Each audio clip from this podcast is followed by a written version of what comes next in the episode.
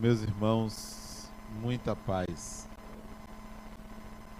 Dificilmente nós vamos encontrar pessoas absolutamente seguras de si, principalmente quando se trata de assuntos ou temas referentes à imortalidade ou à morte. A maioria tem dúvidas. A maioria se sente insegura quando se aproximam ideias que dizem respeito a este tema. Isto porque o repertório de conhecimentos que nós temos a respeito desses assuntos vem das religiões o espírito tem acumulado um conhecimento impreciso sobre estes temas. Portanto, se a única fonte é esta, e esta fonte tem várias informações às vezes desencontradas, muito raramente nós vamos encontrar uma pessoa com absoluta segurança a esse respeito. Mais ainda, esse repertório de conhecimentos que se tem sobre a morte, ele é misturado com a capacidade humana de mitificar, de transformar em símbolos aquilo que é impreciso, aquilo que é desconhecido. Se você lida com um assunto que você desconhece, naturalmente o seu eu, a sua consciência gera um símbolo, algo impreciso. Lembro-me para ilustrar, há muitos anos, talvez 15 anos atrás, um paciente meu teve um sonho e um sonho muito curto. E o sonho dele era simplesmente ele na frente de uma praia em que um barco passava. Na mente de vocês deve ter vindo a imagem do barco. Duvido muito que o barco de cada um seja igual ao barco que ele sonhou. Duvido. Por que isso acontece? Porque se você desconhece a imagem, você cria a sua, você mitifica o ser humano, mitifica o que ele desconhece. Acresce-se então as informações das religiões imprecisas, a capacidade humana de mitificar.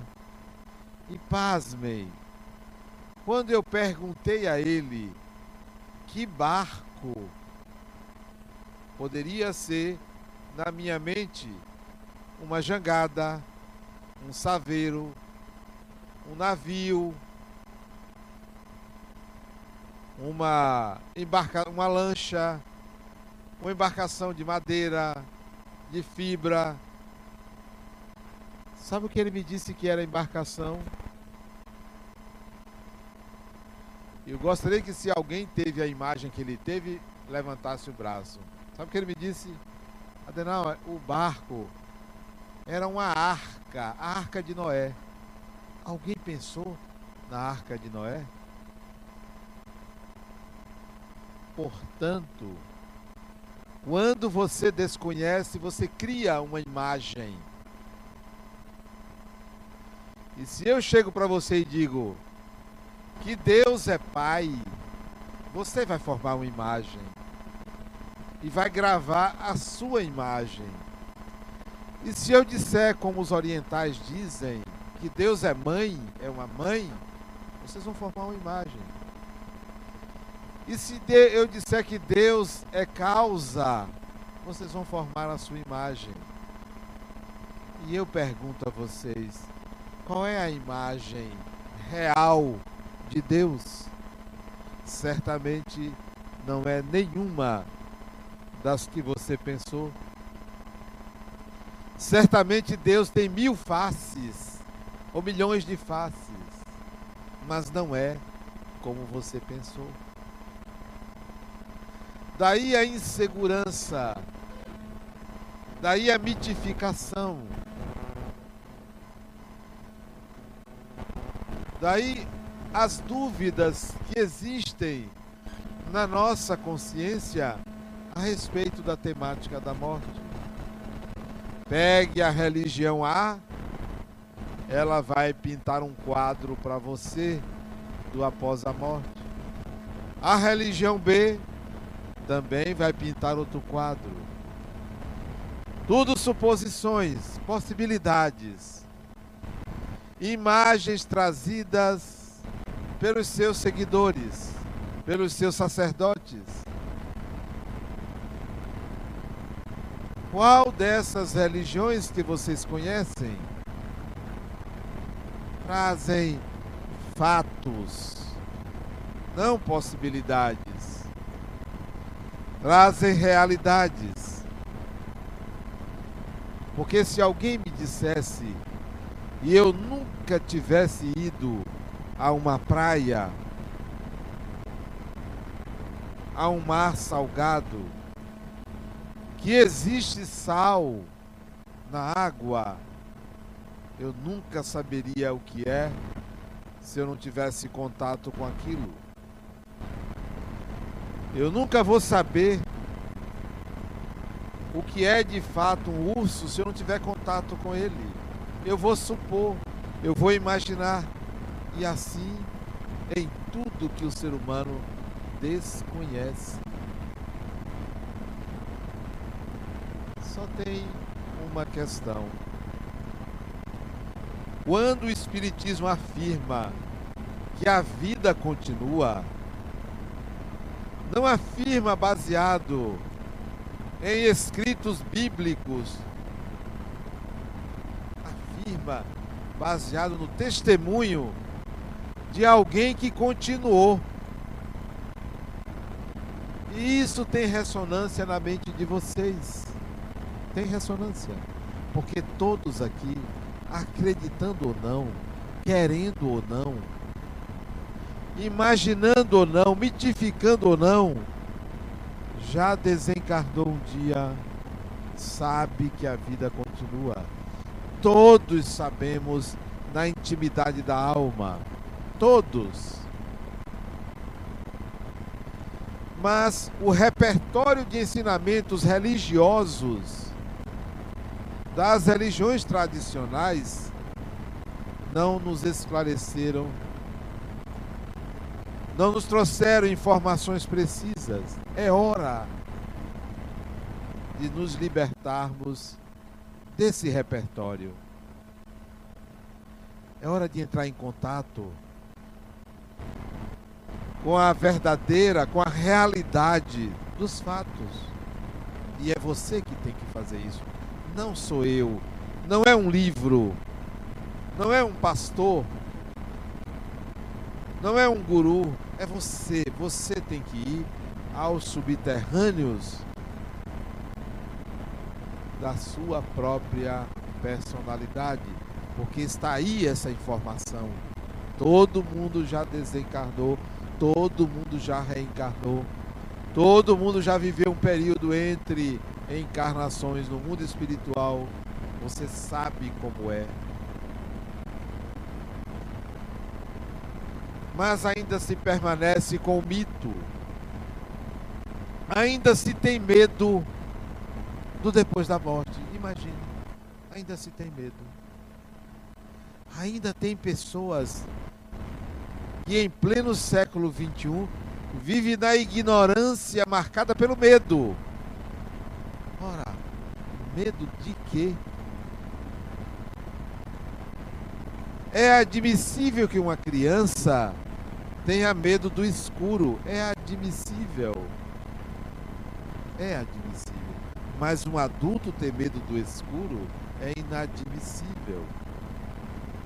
É admissível que um adulto tenha medo da violência que está aí.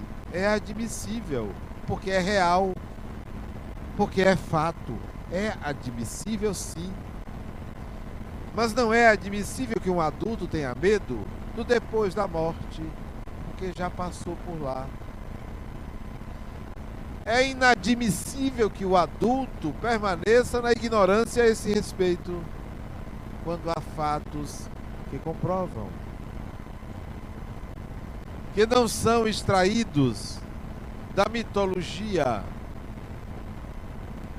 que não se prestam a salvar a ninguém ou a fazer promessas absurdas. Não. Aceite que você será salvo. Promessas absurdas. Dê isso que você vai ficar protegido. Doe tanto que você vai ganhar o reino dos céus. Absurdo. Mas você encontra milhões de pessoas na ignorância que ainda vive dessa forma. Com o espiritismo, não. Você é o seu problema, enfrente-se. Enfrente a si mesmo. Não tem tribunal, não tem julgamento, não tem lado direito, nem lado esquerdo, nem céu, nem inferno. Você vai lidar com você mesmo. Não tenha medo. Se a sua consciência fica lhe acusando das inadequações cometidas, das transgressões, não tenha medo. Mude a sua consciência, porque ela está contra você, porque ela está contaminada por aquele repertório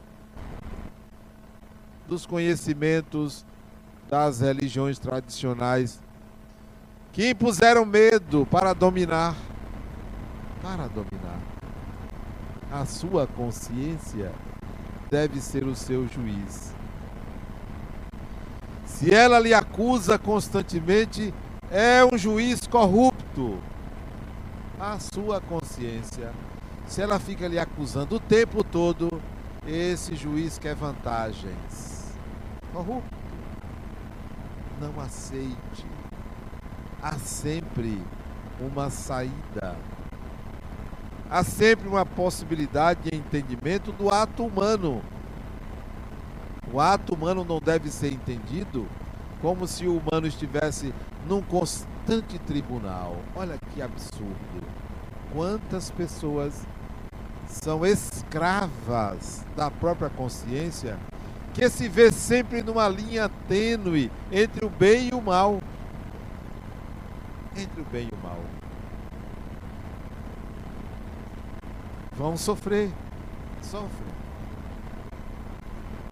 não aceite, não ande no tribunal, não ande no tribunal. O melhor ambiente psíquico que caracteriza a leveza de espírito é eu não sei, eu não sei, eu não sei como é. Ah, você errou. Eu não sei, eu estou aprendendo é a leveza. Não aceite qualquer tentativa de incriminação, de julgamento precipitado aos seus atos. Não aceite.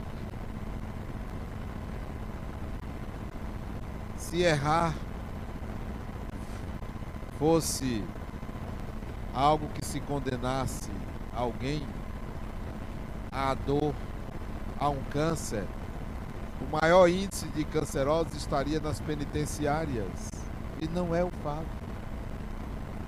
E não é o fato.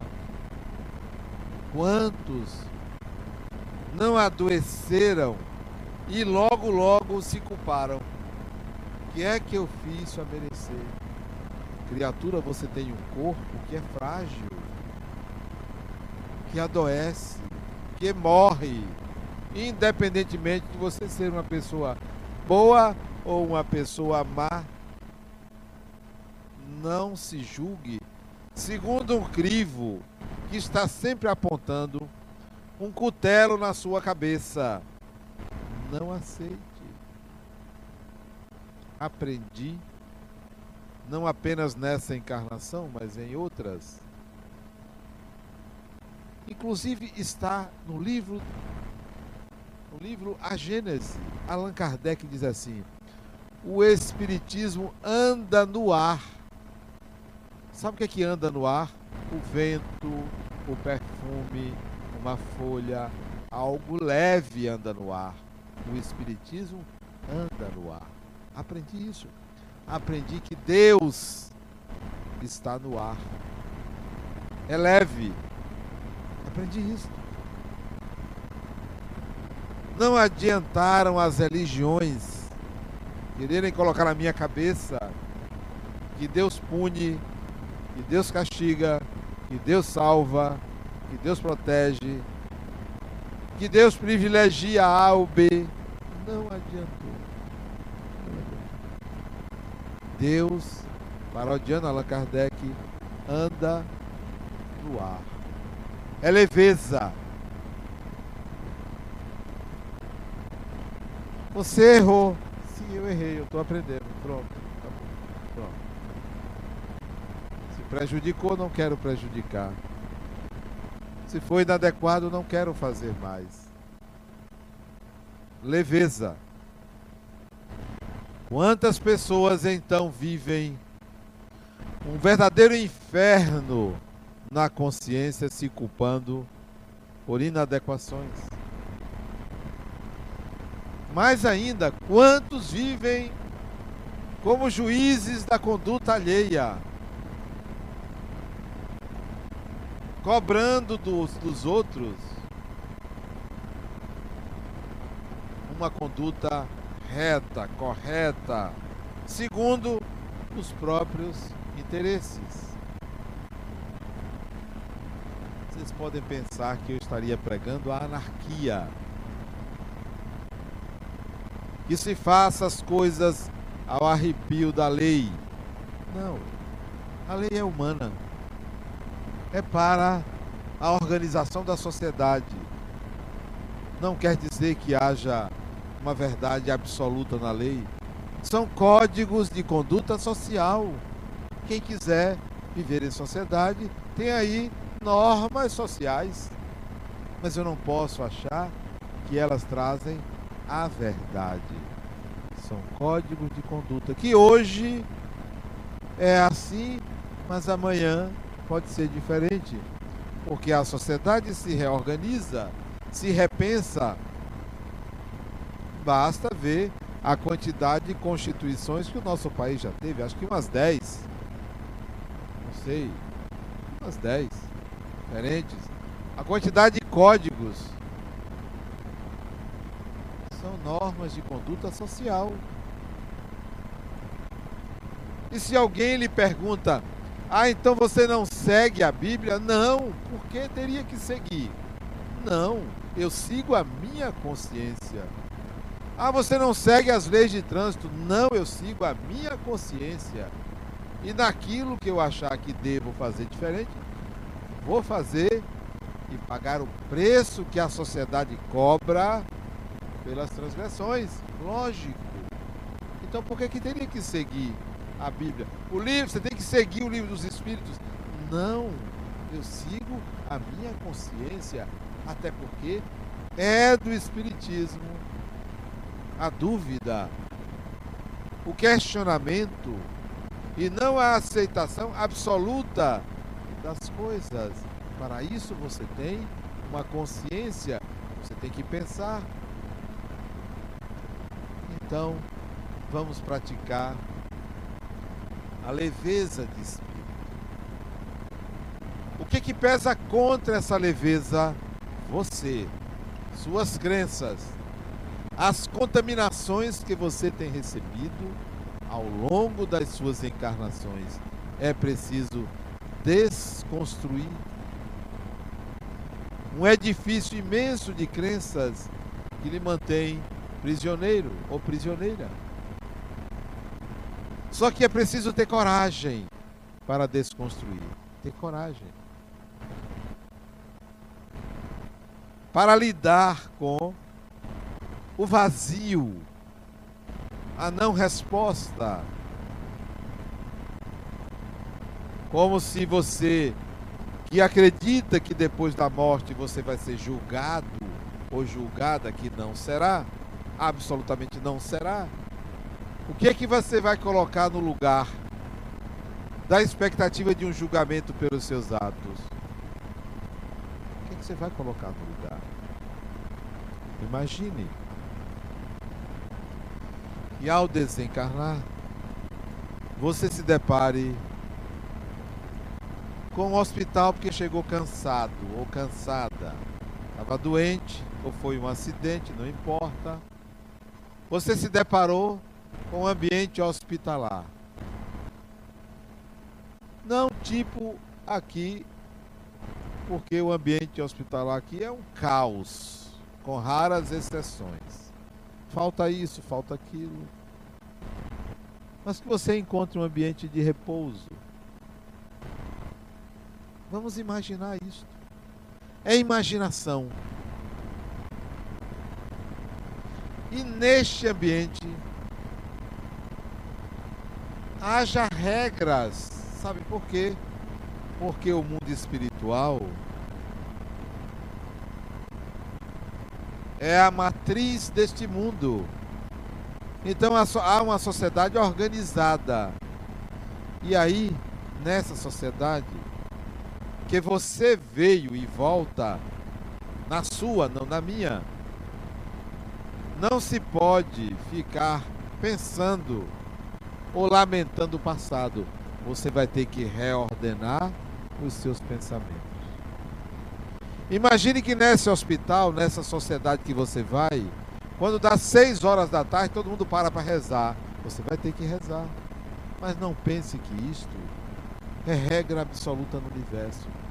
Porque os espíritos se organizam também segundo uma cultura segundo um formato, segundo uma organização. E não pense que isto vale para toda a terra. Vai de cultura a cultura, não é de religião a religião. Você vai encontrar no mundo espiritual diferentes organizações de acordo com a cultura que se viveu e não de acordo com a religião. Não tem só a sociedade dos católicos, dos budistas, dos espíritas. O mundo espiritual não se organiza pela religião. Se organiza pelo repertório cultural dos espíritos, pelo seu repertório cultural. Vamos admitir que você, na encarnação anterior, viveu na área francesa do Canadá. Na encarnação anterior àquela, você viveu na França. Na encarnação anterior à da França, você viveu na Itália. E passou por alguns países da Europa desde dez encarnações atrás. Então a sua cultura predominantemente é a cultura ocidental. Quando você desencarnar agora, você não vai para uma colônia espiritual no Japão, na Índia. Não vai. Porque você tem uma cultura predominantemente ocidental. Assim pensem. Aqueles que desencarnam e têm uma cultura predominantemente árabe, judia, muçulmana ou indiana, chinesa, japonesa. Então a sua cultura que vai predominar. A das várias encarnações. Razão pela qual desconstrua as imagens de sofrimento, de dor, de culpa, de castigo, de julgamento depois da morte. Desconstrua. Lembram de uma imagem trazida pelo Espírito André Luiz de uma mulher que desencarnou? E ela tenha, tinha cometido vários equívocos na última encarnação. E encontrou alguns espíritos que passaram pelas mãos dela quando ela estava encarnada e eles, eles sofreram muito quando estavam encarnados com ela e impuseram a ela sofrimento depois da morte. E ela aceitou por causa da culpa. E disseram a ela que ela era um animal. E que aquilo era um castigo para ela. E ela aceitou. E foi se metamorfoseando naquele animal. Porque o perispírito é plástico, isto é, é moldável ao pensamento não aceite julgamento que não seja da sua consciência.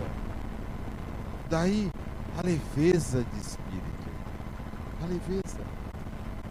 Eu sei, eu, Adenauer, que eu cometi e cometo de vez em quando alguns equívocos, não posso contar.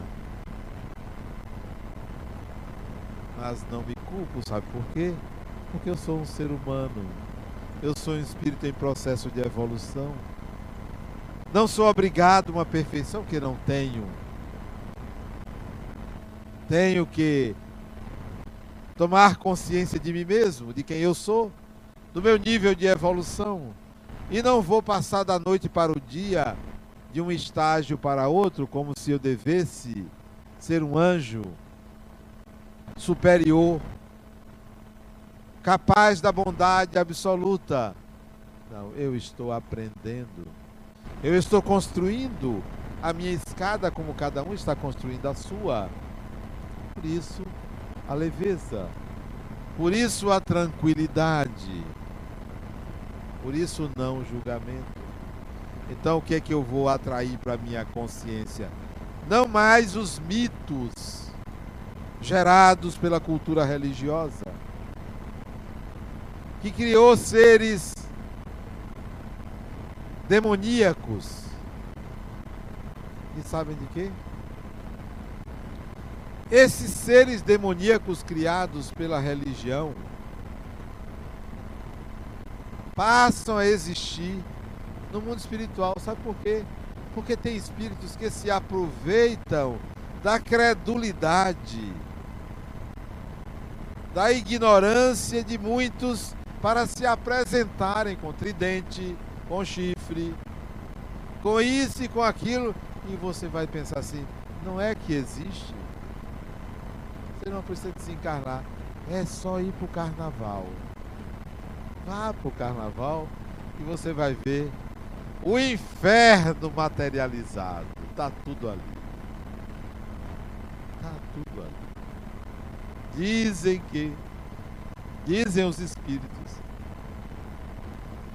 que quando se aproxima o carnaval, um mês antes, ou um pouco mais de um mês antes, abre-se as portas do umbral e desce todo.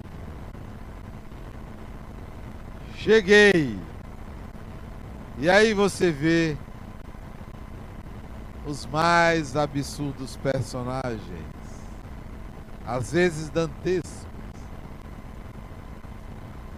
Também quando termina o carnaval, eles gostaram tanto que ficam por aqui.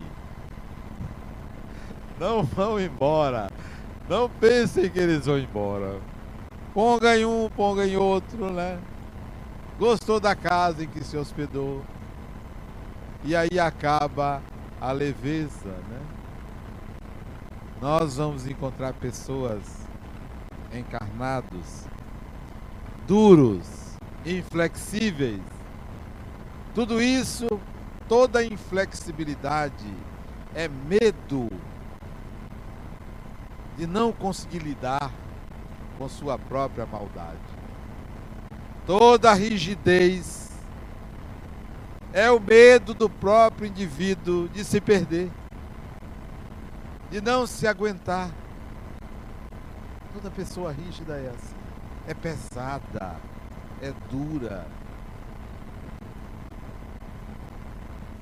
Uma pessoa não precisa dessa rigidez. É melhor você admitir que você não sabe.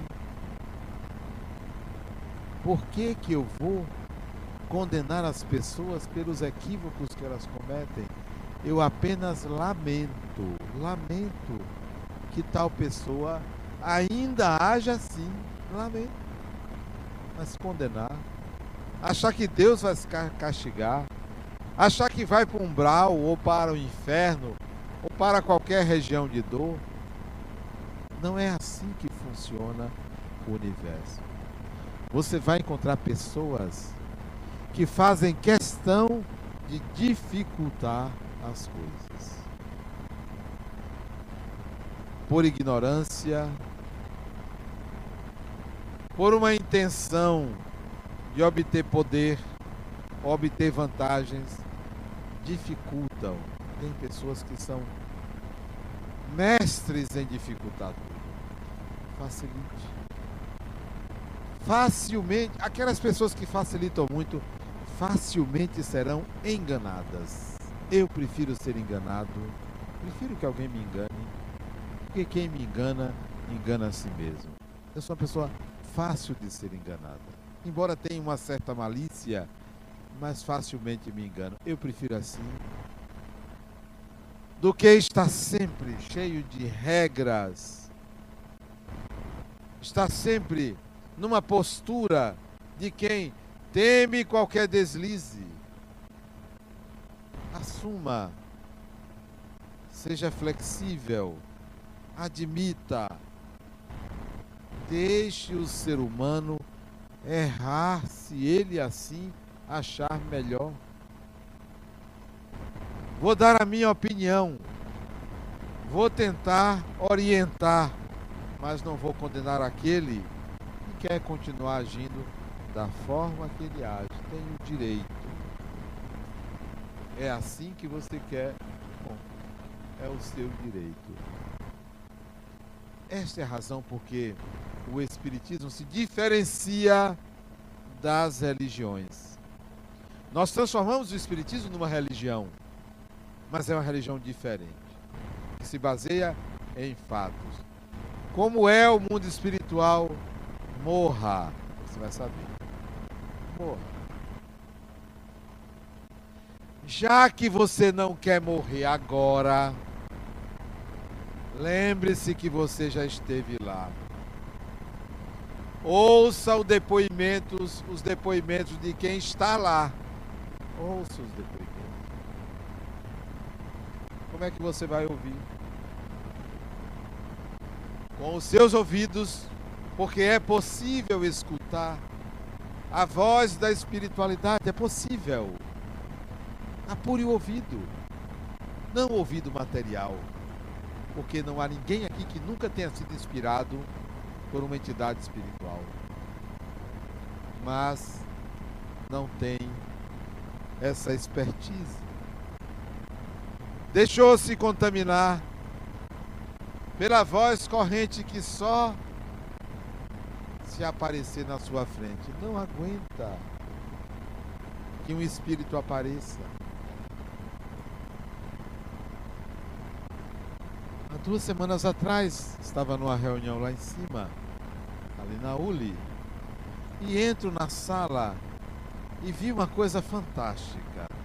Num dos cantos da sala, uma senhora curvando-se para o grupo, em atitude de oração, em reverência ao grupo. Por que, que as pessoas ali não viam o que eu, eu vi? Eu só falei no final que estão tão envolvidas com as suas imagens, não estão abertas ao espiritual. Será que você está aberto ao espiritual? Pergunte-se assim quando você chegar num ambiente qualquer. O que será que está acontecendo aqui espiritualmente? Eu às vezes pergunto isso. Às vezes me pergunto, o que está acontecendo? O que, é, que, que é possível ouvir?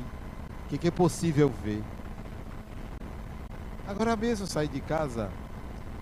Vamos, gente. Eu estava ali assistindo televisão. Vamos, os espíritos, vamos, gente.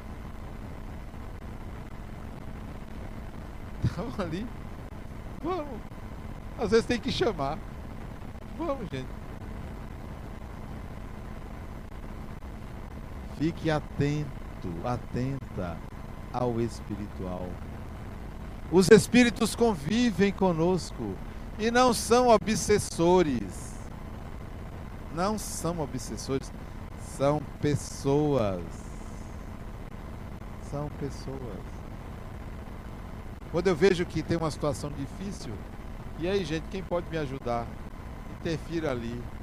Oriente aquele, inspire aquele outro para facilitar os processos. E facilita.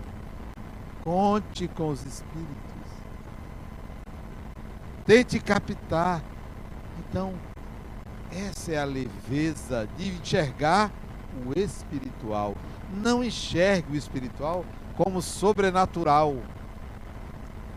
Não enxergue o espiritual na dualidade, mentor ou guia e obsessor. Que é isso? Que classificação é essa? Parece que só tem torcedor do Bahia ou do Vitória. Não. Não é assim que se divide o mundo espiritual.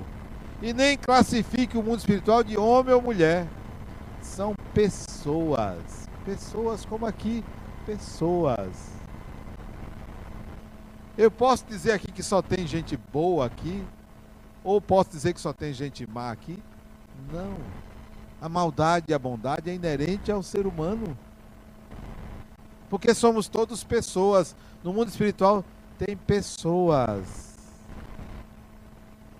Então, abra a mente para estas percepções. Não trate das influências espirituais dessa forma infantil. Meu Deus, será que tem espírito aqui? Claro que tem. Se perguntou, já sabe que tem alguém ali. Por isso que você perguntou. Então, deixe de ser criança em relação espiritual. Desmistifique. Não atribua poderes aos espíritos como se todos tivessem poder. Uma amiga minha foi fazer uma cirurgia espiritual. E eu perguntei a ela, minha cá, qual, o que é que você tem? Ela disse, nada. Mas você foi fazer, foi feito, foi feita a cirurgia. Não, porque uma determinada atriz tirou os seios preventivamente, eu fui fazer uma cirurgia espiritual preventiva.